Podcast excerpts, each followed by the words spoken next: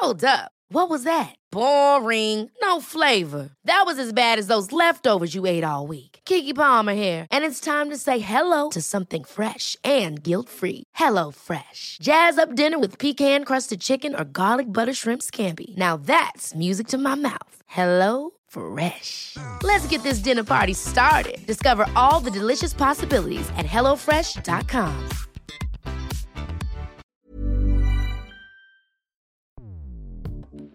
Escuchas. Escuchas. Escuchas un podcast de Dixo.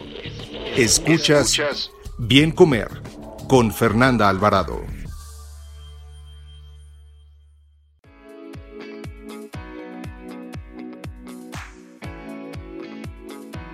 Hola, ¿cómo están? Sean ustedes bienvenidos al Bien Comer. En esta ocasión me acompaña Carla Jiménez para platicar sobre nutrición en tiempos de influencers. Ella es licenciada en nutrición y ciencias de los alimentos, se dedica a la educación en nutrición, sobre todo en el enfoque basado en plantas y a la creación de material educativo, lo que me parece maravilloso que hagas y eh, lo pueden consultar en su maravillosa cuenta de Instagram que me encanta y lo que más me gusta, Carla, es ese arroba no me gusta la lechuga, porque a mí tampoco me gusta la Pero muchísimas gracias por la invitación, por este espacio que nos das la oportunidad de compartir el día de hoy. Es un gusto y muchas gracias también a los que nos están escuchando por aquí. Un dato, un dato. 89% de los usuarios de Internet utiliza alguna red social. Según la última encuesta de la Asociación Mexicana de Internet realizada en 2018, 79.1 millones de mexicanos son usuarios de Internet y el principal uso que se le da es el acceso a redes sociales como que de un tiempo para acá, Carla, y, te digo que de un tiempo porque la verdad es que no tiene mucho tiempo. Yo tengo pues una, una trayectoria ya en redes sociales, tengo bastantes años por ahí, y fíjate que caí sin querer queriendo, yo evidentemente pues no me considero una influencer, me considero una, una persona que le gusta educar, una persona que le gusta compartir lo que hace y, pues finalmente todo lo que voy aprendiendo en el camino. Y esto, pues así comencé yo, o sea, comencé yo hace muchos años, muchos, muchos años, más de 10, daba unos talleres de prevención de enfermedades cardiovasculares en zonas marginadas de, de Ciudad de México. Y de ahí, bueno, pues comencé también a utilizar redes sociales y de repente vi como que podía yo compartir no solamente lo que compartía en mis comunidades físicas, sino también en las virtuales todo ese conocimiento y fue como empecé a hacer el, el, bien comer, ¿no? Y de hecho se llama Bien Comer mi marca porque pues por el platito del bien comer, justamente de ahí como que fue el nombre que se me ocurrió hace muchísimos años y era una labor rara, o sea, lo que yo hacía incluso amigas mías, una que sigue siendo ahí mi, mi súper amiga y, trabajamos cosas juntas, Sol Sigal, y me decían, ¿por qué? O sea, ¿de qué vives, no? ¿Cómo haces? Ay, no, a mí no se me da eso. Yo como nutrióloga nada más doy consulta y se cuadraba, ¿no? Y cómo, pero eso es un hobby, ¿no? Incluso con quien trabajé años, Ana Berta Pérez Lizaur, que siempre le voy a estar agradecida, me decía, ¿qué es eso? ¿Cómo tienes tiempo? Y bueno, me veían como el patito feo hace 12 años cuando empecé a hacer todo esto. Y de repente, Carla, a ver, cuéntanos, o sea, ¿en qué momento todo esto, eh, la nutrición se volvió el tema de moda o tú crees que pues ha sido un tema que ya estuvo desde antes? Creo yo que este boom de las redes sociales que estamos viendo actualmente ha sido una suma de un montón de cosas, ¿no? No ha sido nada más un factor el que lo ha detonado, sino que desde hace muchos años, de pues años atrás, hemos visto que cada época o que llegan ciertas épocas en las que hay una dieta que es como el hilo negro, ¿no? La gente no lo pinta como la solución a todos los problemas y es bastante curioso porque todas nos dicen lo mismo y así como llegan y es el furor y todo el mundo está siguiendo esa dieta, así mismo desaparece porque no es efectiva, porque ya después nos damos cuenta de que no es viable a largo plazo y pues ha habido miles, ¿no? Primero fue que si la dieta DASH o la dieta baja en carbohidratos, que si la dieta macrobiótica, la dieta vegana también un tiempo se vio así como que era lo que todo el mundo tenía que hacer para estar saludable y pues ahorita lo vemos, ¿no? Creo que en esta temporada tenemos la dieta keto, el ayuno intermitente, como que, wow, ¿no? Es lo mejor. Pero yo creo que justo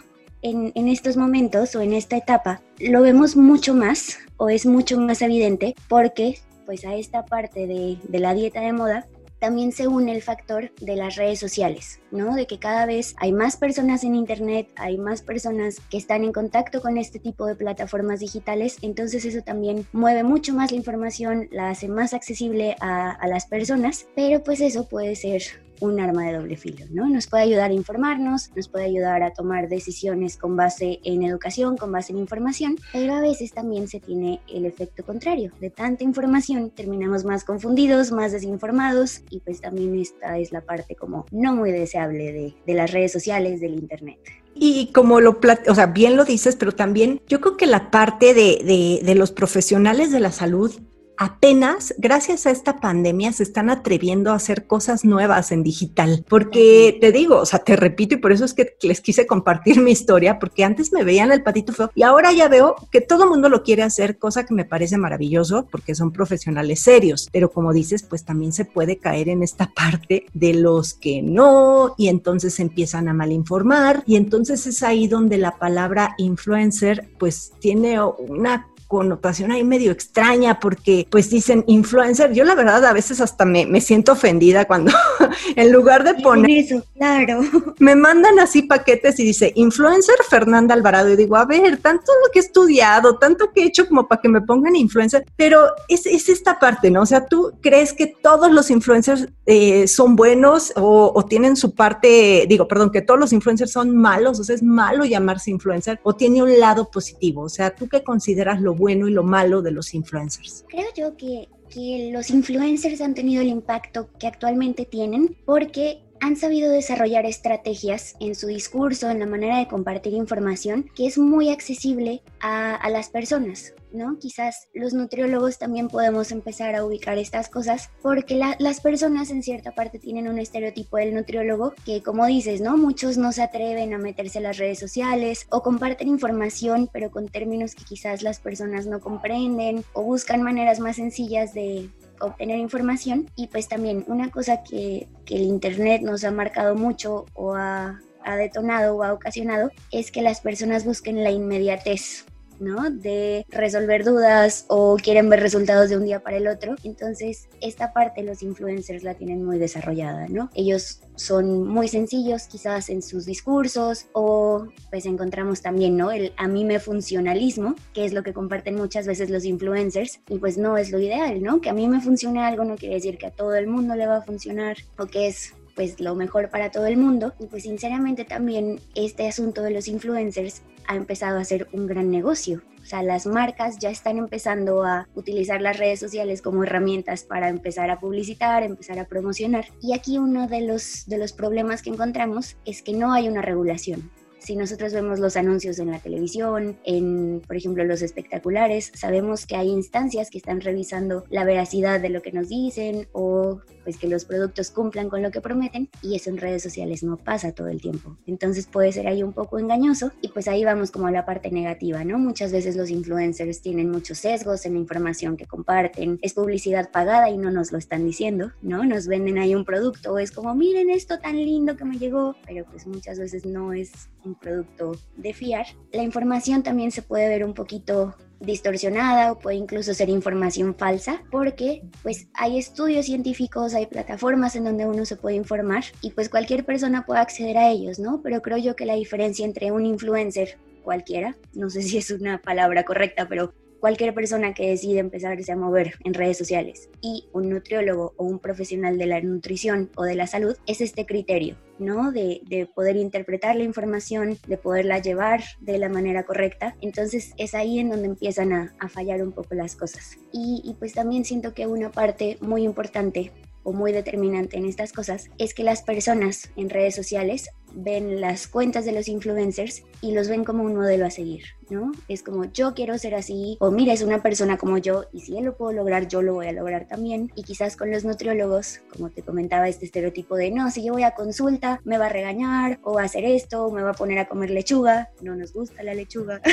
Entonces, pues siento que también esos puntos han influido mucho y al mismo tiempo, si nosotros como nutriólogos queremos llegar a más personas, los podemos utilizar como un punto de partida como una inspiración para empezar también nosotros a compartir una información más accesible a las personas, que, las personas lo busquen o les interese y no quedarnos cortos, ¿no? No tener el temor de decir no lo voy a compartir porque no sé cómo o qué flojera o hacerlo muy complicado. Sí, de repente es lo que pasa muchas veces con los médicos, ¿no? Que no, no tienen el lenguaje, o sea, el lenguaje es técnico y, lo mismo pasa con los nutriólogos, pero yo creo también que, que, que, te debe de gustar. Y si como nutriólogo, pues no te llaman la atención las redes sociales y lo haces muy a fuerza por querer estar en tendencia o querer ser igual que tus comadritas, pues no lo hagas, tampoco es a fuerza, porque yo también, o sea, el lado negativo que veo en esta parte, en, el, en, en la pandemia, donde si no hiciste tu podcast, fracasaste o si no te volviste youtuber, fracasaste, que es lo que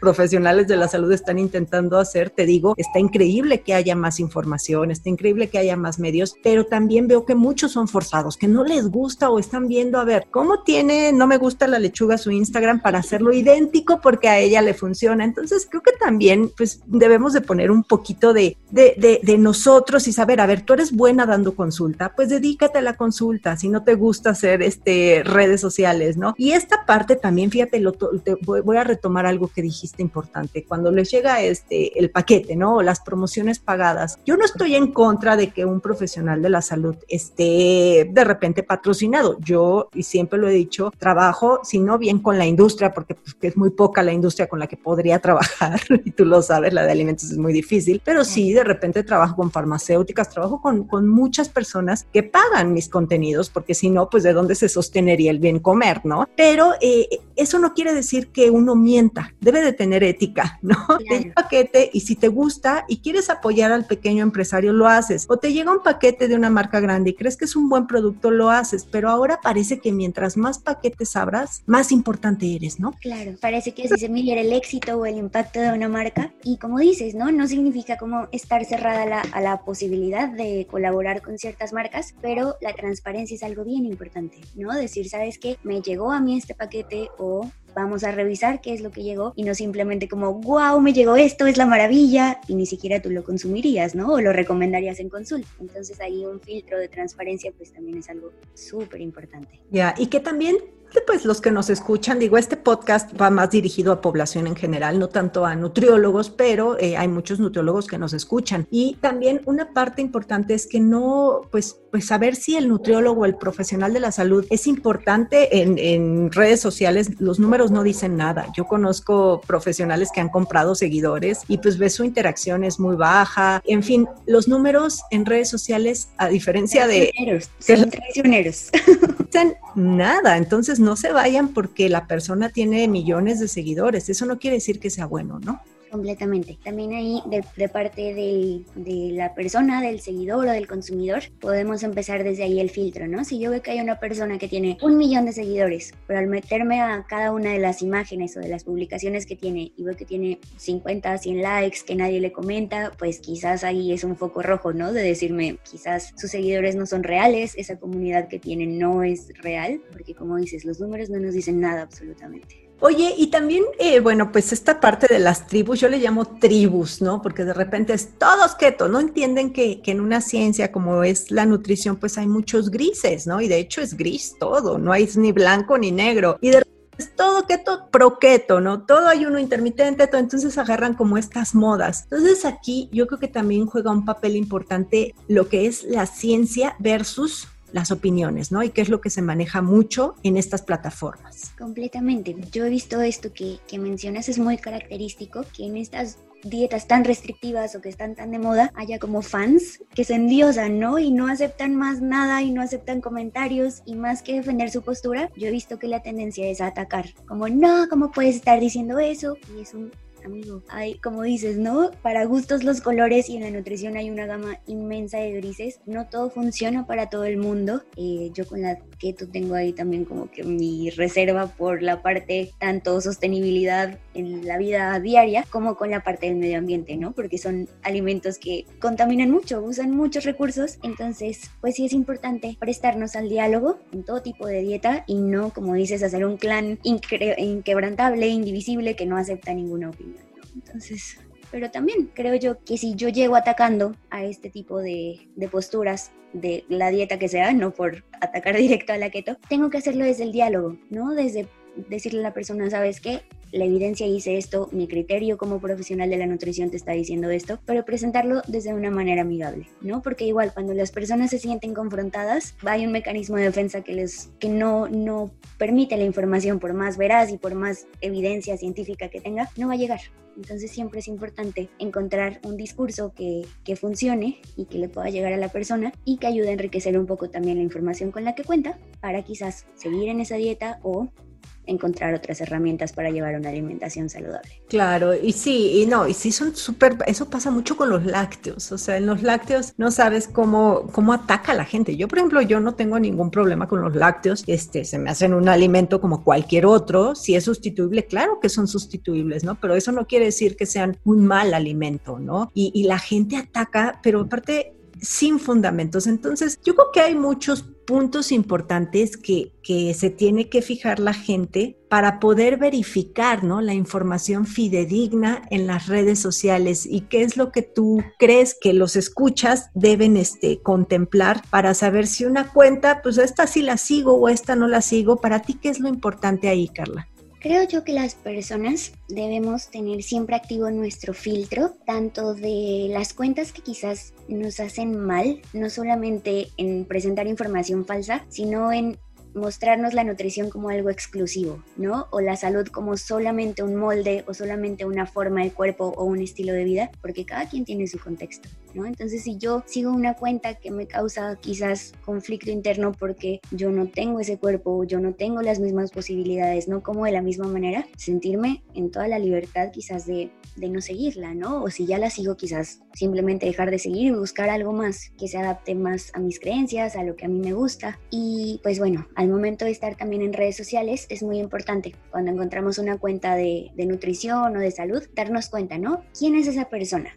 ¿Es un nutriólogo? es un médico, es una persona que se tomó un curso de cocina de tres meses o una certificación de X o Y de dos, tres meses y ya se siente en la autoridad de dar consejos, ¿no? Desde ahí podemos empezar, como decir, bueno, ¿tú quién eres? ¿No? Ahí sí podemos empezar a cuestionar. Si es un nutriólogo, pues quizás va a tener más desarrollado este criterio clínico para dar recomendaciones. Si es una persona que saca sus consejos de zonafitness.com, pues muy probablemente no es una información confiable. Y bueno, pues también, ¿no? Dentro de la información que nos presentan en las publicaciones, ver si está sustentando con alguna revista científica, con algún eh, artículo de una fuente confiable, ¿no? Sabemos que también hay dentro de las, de las plataformas podemos encontrar unas muy buenas. Digo, ya quien está un poco más en el medio PubMed o los journals también de nutrición, pero como te digo, ¿no? Si es de comebien.com, pues no, no, no sé si yo podría confiar en ella. Y revisar el discurso. ¿no? Si estás satanizando alimentos o te dice eso es lo peor, no lo comas, o si te dice, como dices, ¿no? Los lácteos son venenos, el huevo es el peor riesgo cardiovascular para tu salud, ¿no? Si, si está como muy ensañado con algún grupo de alimentos o con un alimento en general, pues eh, tampoco es la opción, ¿no? Quien está inmerso en este mundo de la nutrición como decíamos, sabe que no hay blancos ni negros, todo depende siempre, entonces no podemos tirarle ahí a solamente un alimento. Entonces, si vemos que hay una persona que hace esto, también es como un foco rojo de decir, ah, no sé si eres tan profesional. Y pues siempre, el a mí me funcionó o yo pude hacerlo, si yo puedo, tú puedes, también es como mm, mm, foco rojo y, y no pero pues poco a poco uno también va ahí afinando su, su filtro para saber qué cosas sí y qué cosas no. Ya, sí, yo coincido totalmente contigo y también aquellos que endiosan alimentos, ¿no? Así del superalimento y esto es lo mejor y te combate y de repente, o sea, por ejemplo es el ajo, el ajo es buenísimo para muchas cosas, pero eso no quiere decir que tomando cápsulas de ajo y teniendo un estilo de vida de lo peor vas a arreglar todos tus problemas, ¿no? Entonces también es eso, este, eso y también pues digo, no porque uno esté, alguien que venda cosas, pero pues también de repente yo conozco algunas nutriólogas que, que llegan a su consultorio y te, te pasas por una tienda enorme de productos y ya al final te da la consulta, ¿no? Entonces, son muchas cosas y lo mismo en, en las redes sociales. Pero a mí me encanta tu cuenta, Carla, todo lo que haces está increíble. Y cuéntame nada más rapidito, ¿de dónde te sale la creatividad? Yo los invito a que pasen a su cuenta de Instagram, me fascina lo que haces.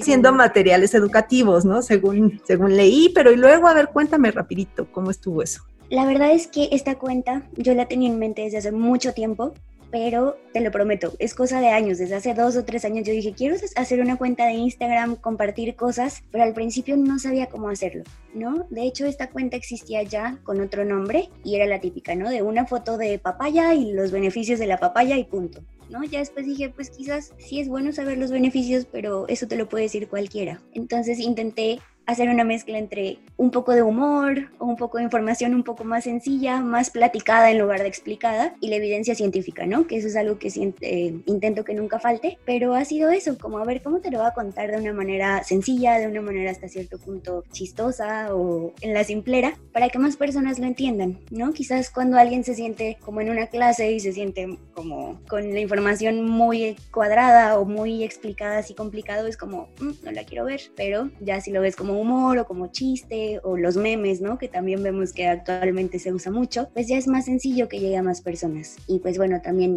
la nutrición es una ciencia, obviamente implica un montón de cosas, pero algo que no podemos olvidar dentro de esta profesión es también el cuidado del cuerpo, la aceptación del cuerpo, sí buscar la salud, pero desde una perspectiva de amor, de cuidado y no de rechazo ni de regaños. También he intentado que, que cada publicación tenga estos tintes, ¿no? Como de sí, cuida tu salud, pero hazlo desde una manera compasiva y amable amable contigo que siempre va a pegar mucho más que el verte al espejo, que el recriminarte, que el sentir culpa al comer algo. Entonces ha sido ahí una combinación que, que poco a poco va saliendo y pues el contenido sale de muchas partes, ¿no? Desde las pláticas en consulta con mis pacientes, desde las cosas que me preguntan, por ejemplo, aquí en mi casa mis papás, mis amigos, otras simplemente estoy cocinando o estoy por irme a dormir y no puedo dormir porque estoy pensando así como, mm, y si pongo tal cosa y pongo tal frase, entonces ha sido así, una suma de, de muchas cosas y, y ahí va, empezó en febrero y poco a poco ha ido creciendo. También yo he afinado mi manera de presentar las cosas, que a veces la edición como que no se me daba mucho, pero poco a poco. la verdad es que sí es todo un arte, es creatividad, evidentemente es conocimiento y pues a mí me encanta. Muchas gracias. Es aquí algo muy mutuo porque a mí bien comer me encanta ver ahí los ingredientes mexicanos y cómo prepararlos y no ver que es como algo lejano, sino algo que podemos poner en la mesa y eso me encanta. Escuchas Bien Comer con Fernanda Alvarado. Carla, pues muchísimas gracias por haberme acompañado en este episodio. No habíamos hablado nunca de este tema y qué mejor que hacerlo contigo porque lo haces muy bien. ¿Dónde te pueden encontrar además de esa maravillosa cuenta de No me gusta la lechuga en Instagram? Ay, Fermín, gracias por la invitación. Ustedes pueden encontrarme tanto en Instagram como en Facebook con este nombre, No me gusta la lechuga. Y bueno, también pues contamos con asesorías, con consultas, con talleres. Pueden escribirme directamente a las redes sociales y ya de ahí podemos derivar. Mi correo es carla.jb, hice de mis iniciales de apellidos una palabra, tal cual jb, con b de bueno, arroba gmail.com. Entonces por ahí podemos escribirnos por cualquiera de los medios para resolver dudas, para cuadrar consultas, talleres, lo que las personas necesiten. Perfecto, bueno, pues te agradezco mucho y ya saben que yo estoy en Instagram y en YouTube como Bien Comer. Adiós. Hasta luego.